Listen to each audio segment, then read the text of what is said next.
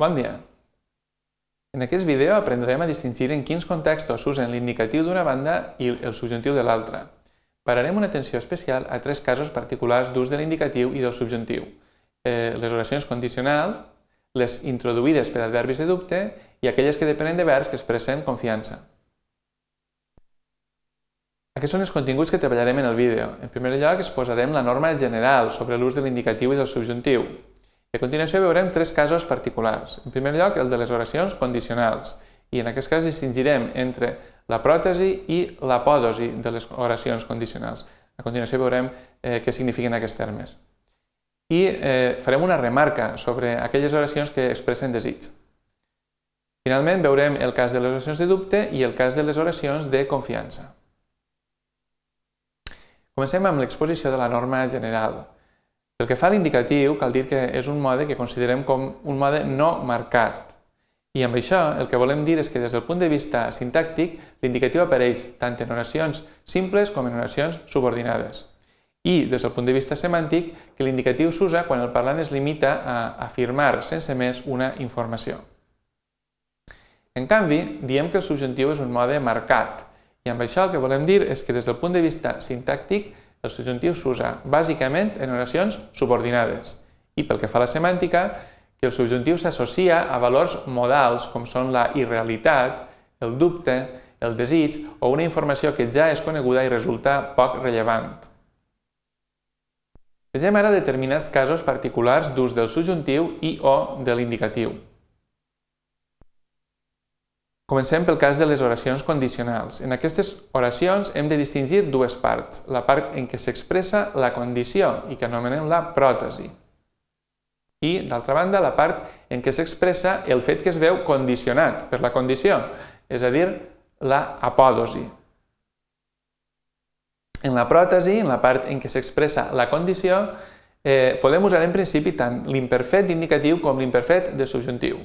Però actualment el primer es percep com molt formal, de manera que en la llengua estàndard es prefereix usar l'imperfet de subjuntiu en aquesta mena de contextos. Ho veiem en l'exemple. Jo puc dir, si sabíeu la veritat, us quedaríeu de pedra. La pròtesi és, si sabíeu la veritat, aquesta és la condició. Però aquest ús es considera com un ús molt formal. Seria preferible en l'estàndard que jo diguera, si sabereu la veritat o si sabésseu la veritat, us quedaríeu de pedra amb l'imperfet de subjuntiu. I ara passem a l'apòdosi de les condicionals, és a dir, a aquella part de l'oració en què expressem el fet que es veu condicionat. En l'apòdosi de les oracions condicionals, en valencià cal usar el condicional i no el subjuntiu. L'ús del subjuntiu i concretament l'ús del plus quan perfet de subjuntiu s'ha introduït en valencià en aquesta mena d'oracions per interferència del castellà, però la normativa de la nostra llengua estableix que cal evitar-lo. Per tant, en lloc de dir si t'hagueres o t'haguessis afanyat més no hagueres fet tard o no haguessis fet tard, allò que realment haurem de dir i, i és correcte dir és si t'hagueres o t'haguessis afanyat més no hauries fet tard. O en lloc de dir si l'haguereu vist o si l'haguéssiu vist no l'haguereu conegut o no l'haguéssiu conegut, cal dir si l'haguereu o haguéssiu vist no l'hauríeu conegut. Bé, cal remarcar que determinades oracions que expressen desitjos en vers com ara voler es comporten d'una manera semblant a l'apòdosi de les oracions condicionals. En aquesta mena d'oracions, també la interferència del castellà fa que de vegades s'hi usa en valencià el subjuntiu, quan la normativa només hi permet l'ús del condicional. Bé, eh, per exemple, en lloc de dir volguera ajudar-los més, però ja els he dit tot el que sé d'aquesta qüestió, això seria un ús incorrecte, allò que hem de dir és voldria ajudar-los més, però ja els he dit tot el que sé d'aquesta qüestió. O en lloc de dir no volguérem preocupar-te però darrerament fas mala cara, correctament hem de dir no voldríem preocupar-te però darrerament fas mala cara. Passem al cas de les oracions que expressen dubte.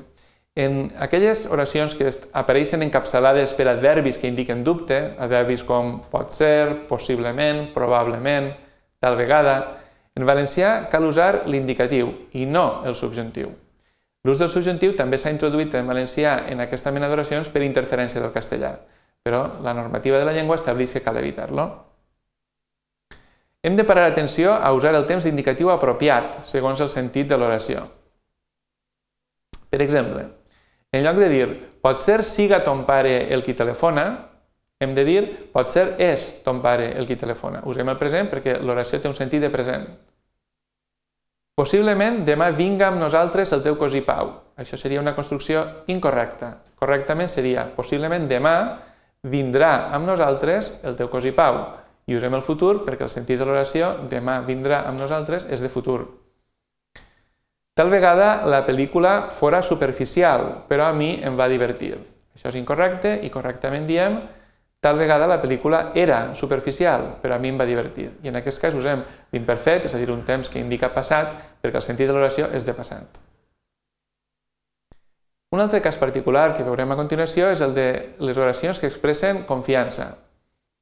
Darrere de verbs que expressen confiança, com per exemple confiar o esperar, en el sentit de tenir esperança, en valencià cal usar l'indicatiu i no el subjuntiu, en les oracions subordinades que en depenen. L'ús del subjuntiu també en aquest cas s'ha introduït en valencià per interferència del castellà, però la normativa de la llengua de nou estableix que l'hem d'evitar. I també hem de parar atenció a triar, segons el sentit de l'oració, el temps indicatiu apropiat a cada cas o bé el futur o bé, en les oracions que expressen un futur de passat, el condicional. Cal dir que per futur de passat entenem una situació que és posterior respecte d'un altre moment en el passat. Bé, ho veiem en els exemples. Eh, en lloc de dir esperem que ens diguen tota la veritat del cas, allò que hem de dir és esperem que ens diran tota la veritat del cas en lloc de confia que sàpies resoldre el problema, correctament hem de dir confia que sabràs resoldre el problema. O en lloc de dir els alumnes esperaven que l'examen no fora molt difícil, eh, correctament diem els alumnes esperaven que l'examen no seria molt difícil. Usem en aquest cas el condicional perquè estem davant d'un futur de passat. Pau confiava que vingueres o vinguesses amb nosaltres a Pego. Construcció incorrecta i correctament diem Pau confiava que vindries amb nosaltres a Pego. També en condicional perquè també és un futur de passat, un futur respecte d'un moment determinat en el passat. Com a resum final del que hem vist en aquest vídeo, podem dir que hem après que l'indicatiu és un mode no marcat, tant des del punt de vista sintàctic com semàntic, mentre que el subjuntiu és un mode marcat que s'associa a la subordinació i a l'expressió de determinats valors modals. També hem vist que en la pròtesi de les oracions condicionals es considera preferible l'ús del subjuntiu, tot i que també s'hi admet l'indicatiu, mentre que en l'apòdosi de les condicionals, així com en determinades oracions que expressen desig, en les oracions encapçalades per adverbis de dubte i en les que depenen de verbs que expressen confiança, en tots aquests casos, la normativa de la llengua en valencià estableix que cal usar-hi l'indicatiu. Aquesta és la bibliografia que hem usat per a elaborar aquest vídeo. Això és tot. Moltes gràcies per la vostra atenció.